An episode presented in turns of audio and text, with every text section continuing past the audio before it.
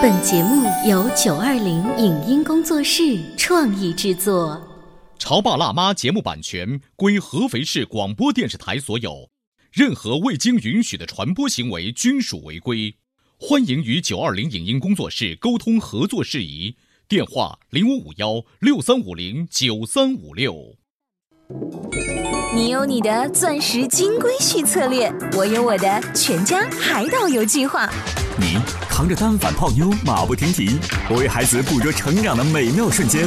你忽略我的魅力，我会证明这是谁的时代。你否定我的生活态度，我决定我的人生蓝图。帅哥俊男靠边站，有了宝宝的潮爸魅力更爆发。窈窕美女靠边站，有了宝宝的辣妈魅力更火辣。我是辣妈，不是老干妈，我为自己代言。我是潮爸，不是太阳能浴霸，我为自己代言。潮爸辣妈。本节目嘉宾观点不代表本台立场，特此声明。相信各位潮爸辣妈小时候或多或少都参加过比赛，可能获得了市级奖、省级奖，甚至国家奖。可是有这么一群上小学的孩子，他们凭借着了不起的音乐素养，获得了国际比赛的银奖。那么，获得了国际大奖的他们，在赛前赛后有哪些感受？在孩子们相处的过程中，又有哪些爆笑事件呢？欢迎收听八零后时尚育儿广播脱口秀《潮爸辣妈》，本期话题：合唱团的夏天。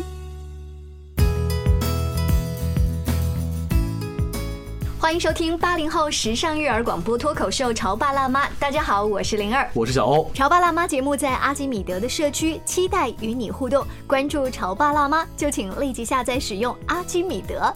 小欧，我想问一下，你有没有参加过一些呃学校里面比较厉害的比赛？当然除了那种语数外的，就奥数的比赛。我跟你我跟你讲，我最飞黄腾达的时期，嗯，是在小学。嗯不仅是因为我那时候长得还行，嗯嗯，重要的那时候我的身材还行，哦所以那个时候我经常穿梭在舞蹈比赛当中。你跳舞我跟你说，我当年参加过最牛最牛的舞蹈比赛是合肥市中市区集体舞大赛。我们那个我们不，会是 PK 对手吧？啊我们不会那时候就认识吗对，我那时候是第一排哎。我那个时候反正我们练了有两个月时间。也是利用暑假，后来我们一开学就参加比赛，获得了合肥市中市区的二等奖。我一等奖，难怪呢。但是你刚才说的这个前面有一个大帽子，它是市里面的一个比赛，但是市里面大赛不是大赛吗就？在我们看来已经很牛了，很牛嘞，因为我们是突出重围的，我们是先从郊区开始突破，然后一一级一级 PK，最后我们还赢了。那如果说现在的嗯孩子他再来参加市级的比赛，如果再突破一下参加省级的比赛，嗯再厉害一点参加全国的比赛再厉害一些，参加什么比赛啊？叫国际 international，对不对？，international。好我们今天直播间就为大家请来了这样的一群孩子，有请张景晨、段博文、黄楚涵、李可、沙欣萌、王艺畅，欢迎。欢迎大家。这群孩子是风尘仆仆，这个礼拜是才赶回到合肥。嗯，他们是来自于合肥市屯溪路小学。那么在这个暑假去了北京，参加了在北京举行的第十三届中国国际合唱节。我们先问问同学们，你们知不知道这个比赛有你有多厉害有？多厉害吗？我们先来问问博文，嗯，我觉得这个比赛是在北京可以听全世界的声音。什么叫在北京可以听到全世界的声音？好，沙金萌，你说。在北京听见全世界的声音，就是全国各地的合唱团来在北京演出自己嗯国家的歌曲，就是在北京听全世界的声音。哦，所以你们到北京比赛不是代表安徽和旁边的江苏啊、河南 PK，你们搞了半天是要跟别的国家的合唱团 PK，是这意思吗？所以在北京的时候，你们对其他的哪个国家唱了什么歌有印象吗？有有，呃，我觉得最好的是以色列木兰合唱团的 Flowers。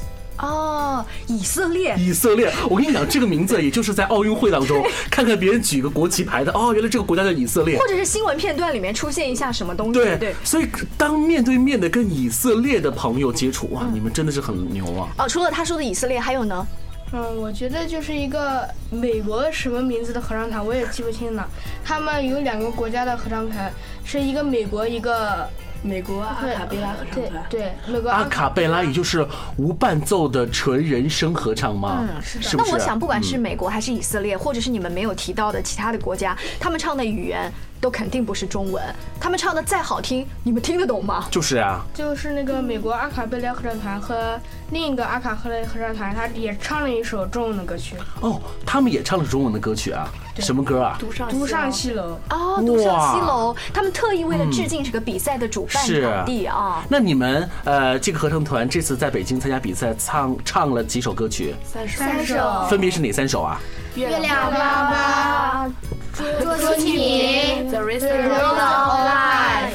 糟糕，我怎么一首都没听过？一个叫《月亮粑粑》，嗯，那是一首什么歌曲？不是，应该是带有少数民族风情的歌吗？是吗？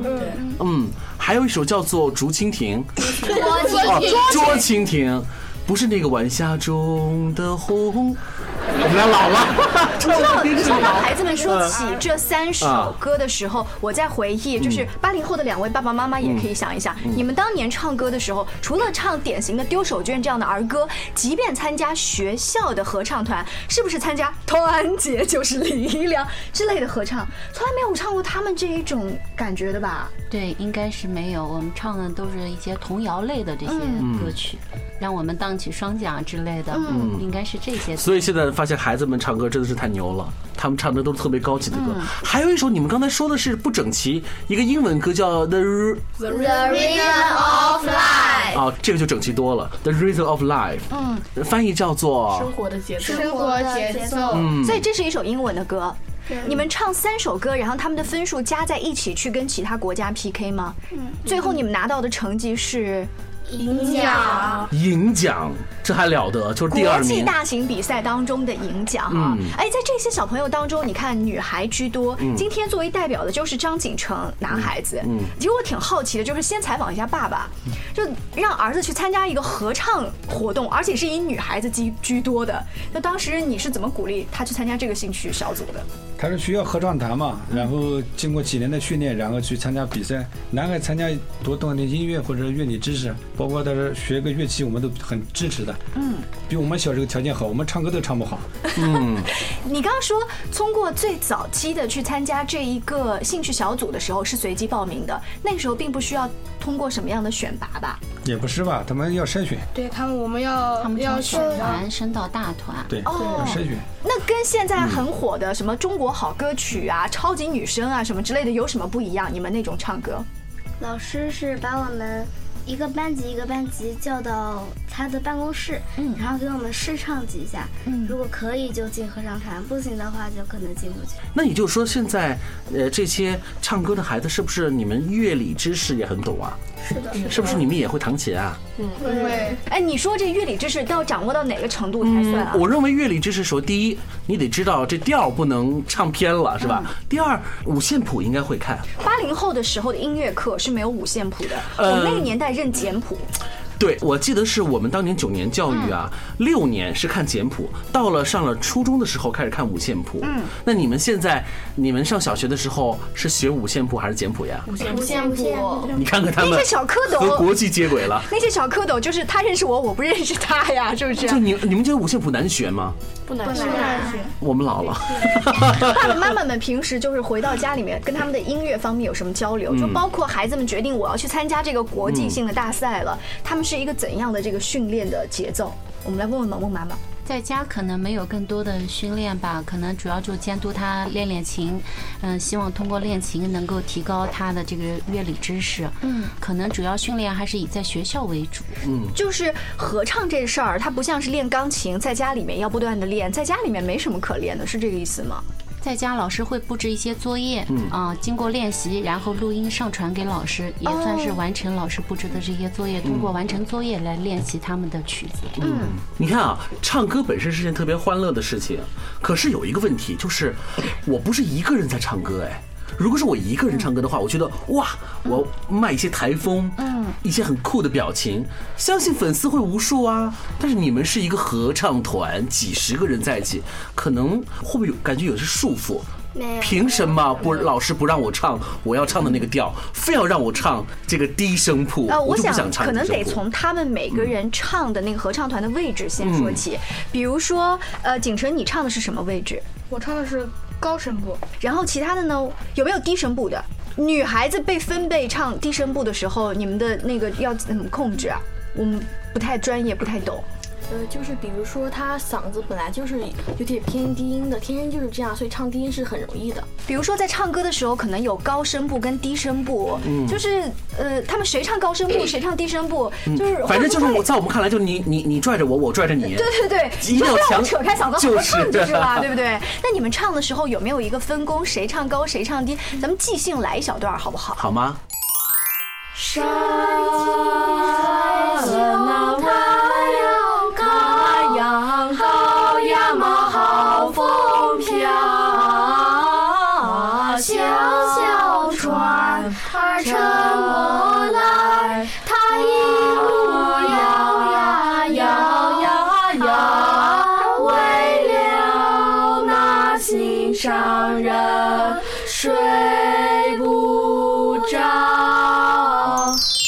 听的时候啊，我就仔细观察一下，比如李可，你应该是中低音的那种感觉，对不对？有很多啊这样段落。然后当我想你是不是很羡慕别人能够唱很多的字？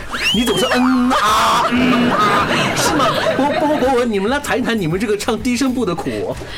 低声部就是，但是低声部是个基础，如果没有在我们在下面给他们撑着，高声部可能上不去或者音找不准，他们会依着我们的音来找他们的高音。哎，我刚才就想说，我听李可在啊啊啊的时候呢，我刚想张嘴跟着他一起啊，结果我耳朵被那个就是张景成他们的啊那个高音给带走。因为他两个声部，呃，文字还不一样，嗯唱的内容还不一样，嗯对所以这个音乐的这个划分是很难的。所以我耳朵不知道该听谁的。对，所以你们就靠这种难度还获得了银奖，对不对？你们在起初刚刚要接触合唱这个事情的时候，就没有被带跑过吗？有过是有嗯是有，过时间长了熟悉了就没有那么因为因为一般都是大孩子坐在那个边界那边，所以大孩子都会带跑，如果小孩子都坐在旁边一点，坐在那个边界的都是六年级、五年级的学生。你刚才说的边界就好像是你的位置，这样子你就不容易被旁边的人影响。对，就旁边是高声部，我是中声，因为我们已经练出来了，然后呢就很容易的跟他们合起来了。那你们这个合唱团成立有多长时间了？就你们这些小伙伴聚在一起，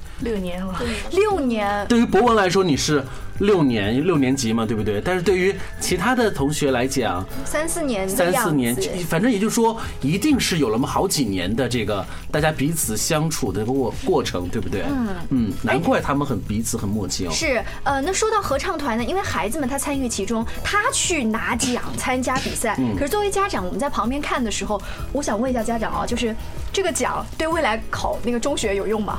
因为这个是孩子的一个兴趣嘛，这个奖项可能对他们的人生经历能够丰富，但是对于他们这个加分应该没有，嗯，个人的钢琴可能会加分，但这种合唱，所以你们不是为了对去加分去考就是为了。孩子的一个兴趣，就是纯兴趣。对所以合唱团的这波家长，你们平时在等着孩子放学的时候，在学校门口的聊天，都是一些什么样的内容啊？大概？聊天的内容肯定是很多，可能有跟学习有关的，跟生活有关的，嗯，主要还是希望孩子们能够健康快乐的成长吧。嗯，今天我们请来了屯溪路小学的一群可爱的孩子们，他们刚刚是载誉而归，因为他们获得了第十三届中国国际合唱节少儿组的银奖，很不简单哈。我们稍微休息一会儿，广告之后继续聊。您正在收听到的是故事广播《潮爸辣妈》。《潮爸辣妈》播出时间：FM 九八点八，合肥故事广播，周一至周五每天十四点首播，二十一点重播。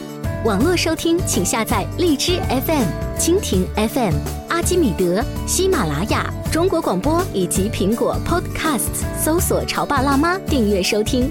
微信公众号请搜索“潮爸辣妈俱乐部”，参与节目互动哦。潮爸到，辣妈到，准爸到，育儿专家，请。中国内地首档八零后时尚育儿广播脱口秀，陪你一起吐槽养育熊孩子的酸甜苦辣，陪你一起追忆自己曾经的小世界。潮爸辣妈。本节目嘉宾观点不代表本台立场，特此声明。相信各位潮爸辣妈小时候或多或少都参加过比赛，可能获得了市级奖、省级奖，甚至国家奖。可是有这么一群上小学的孩子，他们凭借着了不起的音乐素养，获得了国际比赛的银奖。那么，获得了国际大奖的他们，在赛前赛后有哪些感受？在孩子们相处的过程中，又有哪些爆笑事件呢？欢迎收听八零后时尚育儿广播脱口秀《潮爸辣妈》，本期话题：合唱团的夏天。稍微休息一下，欢迎回来。今天直播间，小欧跟灵儿为大家请来了屯溪路小学合唱团的同学们，嗯，还有呢两位爸爸妈妈的代表，是合唱连接世界，音乐改变生活。而这群爱唱歌的小朋友呢，带着我们合肥孩子爱唱歌的这一种新的希望，最近还得到了一个大奖。对啊，这个大奖就是在北京举行的第十三届中国国际合唱节，你们获得的是少儿组的银奖。嗯，很厉害的奖项了。哎，我想啊，这样子的一个大赛，我们去的话，除了在节目上半段他们提到了以色列呀、美国啊一些孩子们唱的让他们印象深刻，但凡是参加一个比赛，孩子们只要是离开自己的城市，坐火车、坐飞机去，那一个过程都会让他们印象深刻。会不会？你会不会觉得这一次到北京也可以看作是一次特别不一样的旅行？只不过不是和爸爸妈妈一起，是跟同学们一起去。你们有什么样的感觉吗？我们来问问楚涵。比如说，就是我们坐那个高铁的时候，我两次就是来去的话，两次就觉得 很有老师缘。为什么呢？我去的时候左边坐了老师，然后回来的时候右边也是老师。那到底是感觉好是不好呢？如果换成我的话，哟，真是旁边坐一个老师，就跟地雷一样，让我不能说话，很紧张。你有这种感觉吗？嗯，也我们老师对我们都很放松，让我们干什么，老师就不是很在意。嗯，王一昌有没有什么想跟我们说的呀？我觉得到北京的时候特别的兴奋，嗯，因为我们要参加比赛了，而且还能去各种各样的地方玩。哎，你说的各种各样的地方，我来提醒一下啊，因为沙杏萌妈妈发了个朋友圈说。孩子们去了人民大会堂、万人大礼堂，哎，你知道吗？我相信，包括萌萌妈妈在内，我们都是作为一个普通游客去的哈，没有说说我们到里头工作。这群孩子在里头可是工作哦。对，你们觉得在这个北京这个大礼堂里头，这个感觉是什么样子的？我感觉北京的大礼堂非常的漂亮。嗯，跟你在课本里学到的，只是印在那个书上的，有什么不一样的感觉吗？立体的，立体的。那刚才在楚涵说到火车上面那个细节的时候，我在想，你们一般合唱团的孩子一起出去哦，会不会一高兴起来情不自禁然后就想唱歌呀？有这种这种时候吗？有，在大巴车上都一块唱。对，和我们第一小组和第二小组，他是坐着在那个小巴车上嘛。嗯。他们干的事情，要么睡觉，要么玩手机，要么唱歌。唱歌。那时候唱的话，都唱一些什么呢？是流行歌曲还是你们的比赛歌？唱的就比赛歌曲，如偶尔搞个滑滑音。什么叫什么音？滑音，什什么叫滑音啊？小吴老师，搞怪，像那个二胡那个。对啊，还有时候会改改词。就总而言之，不管是在比赛当中唱歌，还是你们在大巴车上闲下唱歌，唱歌对你们来说就是一件特别快乐的事情。你想，我们如果到云南去旅游的话，看那边的少数民族，他们真的就是即兴的，一高兴就唱歌。这个在我们好像做这种非媒体专业的人来说，很少会这样。但是你们是真的，一到高兴了，在大巴上就唱。这个感觉太舒服了。是哎，所以到目前为止，你们再回忆一下你们在北京的这几天时间，尤其是比赛的那个当下，你们紧张吗？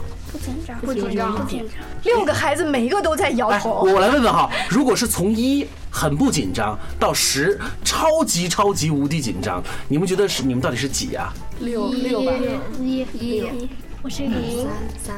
六，是不是因为博文比较大大一点？他他可能明白这个意义是在哪里，但其他的同学都是选择特别低的这个。我们来问问博文，你从一开始小时候来参加，然后到现在已经六年级的话，你能感觉到自己的紧张度是越来越紧张，还是我反而了解了？呃，因为这次参加中国国际合唱节是第二次参加了。哦，第二次了。就是前年四年级的时候参加过一次，那是第十二届，嗯然后这第十三届，然后呢也是我最后一次。参加合唱比赛，嗯然后呢，觉得为小学合唱画上一个完美的句号吧。哦，所以博文他有一个这样的一个心理的压力，在这个地方哈。但是同学们基本上都说不紧张。那我来问一下嘛，为什么你们觉得参加一个国际大赛反而不紧张呢？因为老师说了，唱歌就是很随便的，唱错了也没有关系的。嗯，唱歌就是你快乐，就是为了你开开心心的。嗯，所以我不会很紧张，而且我也参加过其他比赛。嗯，啊，就是其他的比赛会锻炼了你的这种舞台的感觉。一唱呢，我觉得紧张并不好，有时呢还可能会唱跑调。嗯嗯，而且我们这种是合唱嘛，有的时候自己唱错一点小小声音，嗯，比如说高声部、低声部、中声部，全部都把你掩盖过去。啊，错也没关系是吧？这个呃，你是自己发现的，还是老师在安慰你们的时候说的呀？自己翻，所以你们呃总结一下，就是你们觉得呃期末考试、期中考试，反正是要比唱歌要紧张的多的。就到目前为止，一次任何的一次语数外的考试，可能都会比唱歌要紧张。要困难是吗？你看孩子们这压力有多大呀？那我想问问，孩子们在舞台上不紧张，家长们呢？对呀，我们曾经采访过一些呃孩子们，比如说参加篮球比赛或击剑比赛，孩子们其实，在舞台上确实不紧张，家长们在底下那个呐喊声呐，为一分在争呐。我们来问问吧，萌萌妈妈，你当时在比赛现场，你是什么心情？嗯，当时肯定是希望他们能够取得好的成绩，嗯，但是也相信他们，因为经过这么长时间的训练，应该不会有大的差错，只是希望他们能够发挥的更加好，所以不断的给他们鼓励加油。我萌萌妈妈主要是经过这一个礼拜的洗礼，现在坦荡了一些。嗯，你看她的朋友圈的原文，你会发现她之前是很亢奋的，很兴奋的。好，那我们来问问爸爸，是不是淡定一点啊？景辰爸爸。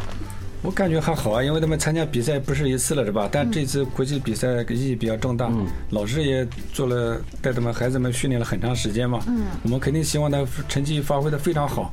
如果发挥的也不是太好的话，也能理解，因为在国际上面对吧，高手太多。嗯。然后我们就觉得还是淡定一点好。所以在家里面，你有跟他聊过天，说啊，就是平常心就好了呀之类，父子之间安慰。回来我就问他可紧张，他讲不紧张，反正就这么唱嘛，平时怎么唱？你看我们中国的父母，包括我们随便聊天，我们都会。问一个问题，就是你们紧不紧张？其实不是这样子的哦。他们可能会对于这次比赛获得的一些收获，要远远大于紧张这个本身，对不对？对，我们来问问，就是有没有一些其他细节，比如说你们开心吗？你们快乐吗？你们有哪些收获呀？嗯，我们从这个王一畅开始。我觉得很开心，因为呢每个地方都有自己的特色与特点。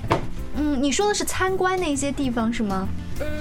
吃饭也很香，吃饭也很香，吃饭也很香，也变成了这次的收获。对，好，萌萌，我说的是在比赛上面的，嗯，在比赛上面是很开心、很快乐的，因为这是我第一次参加国际合唱比赛，嗯，经验不是很多，嗯。所以呢，我觉得开开心心、快快乐乐是最重要的。萌萌的意思就是说，他第一次参加了这次 international 的活动。我在想，像我们主持人经常上台，你在一个面对一百人的舞台上，一千人、一万人的舞台，若干年后，你会跟自己讲，一万人的舞台我都站过了，这一千人的怕什么？哎，我跟你讲，我真讲过这样的话。我跟你说，我人生中目前经历过最紧张的一个时刻，是在二零零八年的五月四号那天，是奥运火炬来到香港，我呢是当时的合肥电台派到香港去现场直播，我在那个。香港大球场，万人的。那个地方进行现场直播，你说我那个心有多紧张？嗯，对面就是刘德华，巨星在那，我又不能 say hello，但是我还要保持一颗非常坦荡的心来做。其实那种紧张但又高度集中的心情，会让你的整个工作或者说你们的你的肾上腺是提升了不少的。然后等到这个事儿结束之后，就像萌萌说的，所谓的经验，其实经验是什么？就是你下一次再登上一个舞台，你会跟自己说，这没什么大不了。梁姐说的太客观了，其实要我的一句话。所谓的经验就是什么？下一次你可以吹牛了。我参加过北京啊国际合唱节。你看，我们今天聊了这么多，我们当时原以为孩子们会更多的跟我们聊一些在比赛当中的一些事情，没想到对于孩子们来说，印象最深刻的反而是他们去北京和比赛没有关系的吃的呀、住的。呀，玩的呀。其实很简单，这种外溢的效应，正好是反映出了孩子们对这次旅程的意义有多么的记忆深刻。嗯。我记得在去年的时候呢，我带了很多就是中国有才艺的小朋友到日本去参加一个中日友好交流的演出。孩子们一开始也觉得，我们才艺那么棒，在舞台上只要一准儿演出，把这个日本人呐都给镇住就可以了。可是后来我们的老师呃跟家长在旁边点拨一下，发现孩子们让他们印象最深的，这是我们后来采访发现的，是日本小朋友在台后的规矩跟礼貌。嗯，这是也是让中国小朋友后来比较意外的，上台前什么地方可以讲话，什么地方安安静静，见到老师什么地方该鞠躬，这些中国孩子是他们自己发现的，回来以后跟我们在。也就是说，这种参加活动、参加比赛，尤其是跟不同国度的同龄人在一个水平线上竞争，更多的他们是有收获，是见证的收获。嗯，所以我觉得今天我们请来了屯小的这群可爱的孩子们，我们衷心的希望你们未来能够更多的参加这样的活动，能够展现出更好的你们的精神的面貌。我相信他们的童年会变得更加精彩。好了，今天就结束我们这期节目吧。不过在最后，我们还要请我们的六位同学给我们现场来一首歌，好不好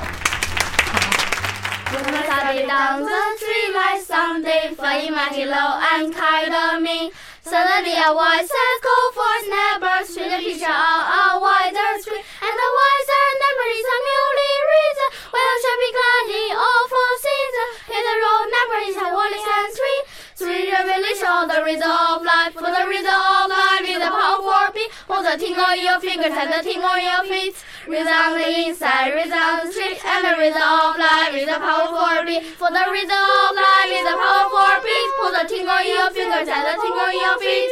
Rhythm on the inside, rhythm on the street, and the rhythm of life is the power for beat. For the rhythm of life is the power for beat. For the tingle in your fingers rhythm on the street, and the rhythm of life is the power for beat. Go and make the goals for email walking, take a walkie talkie to Rocky Ridge. Otherwise, the content to station, keep a honey on the Manhattan Bridge. You will make a new sensation, have a going congregation, beautiful, you open and help below. Let's go, pad, pad, going, keep the rhythm, beautiful, keep the rhythm, go, go, going, go, go, go. 以上节目由九二零影音工作室创意制作，感谢您的收听。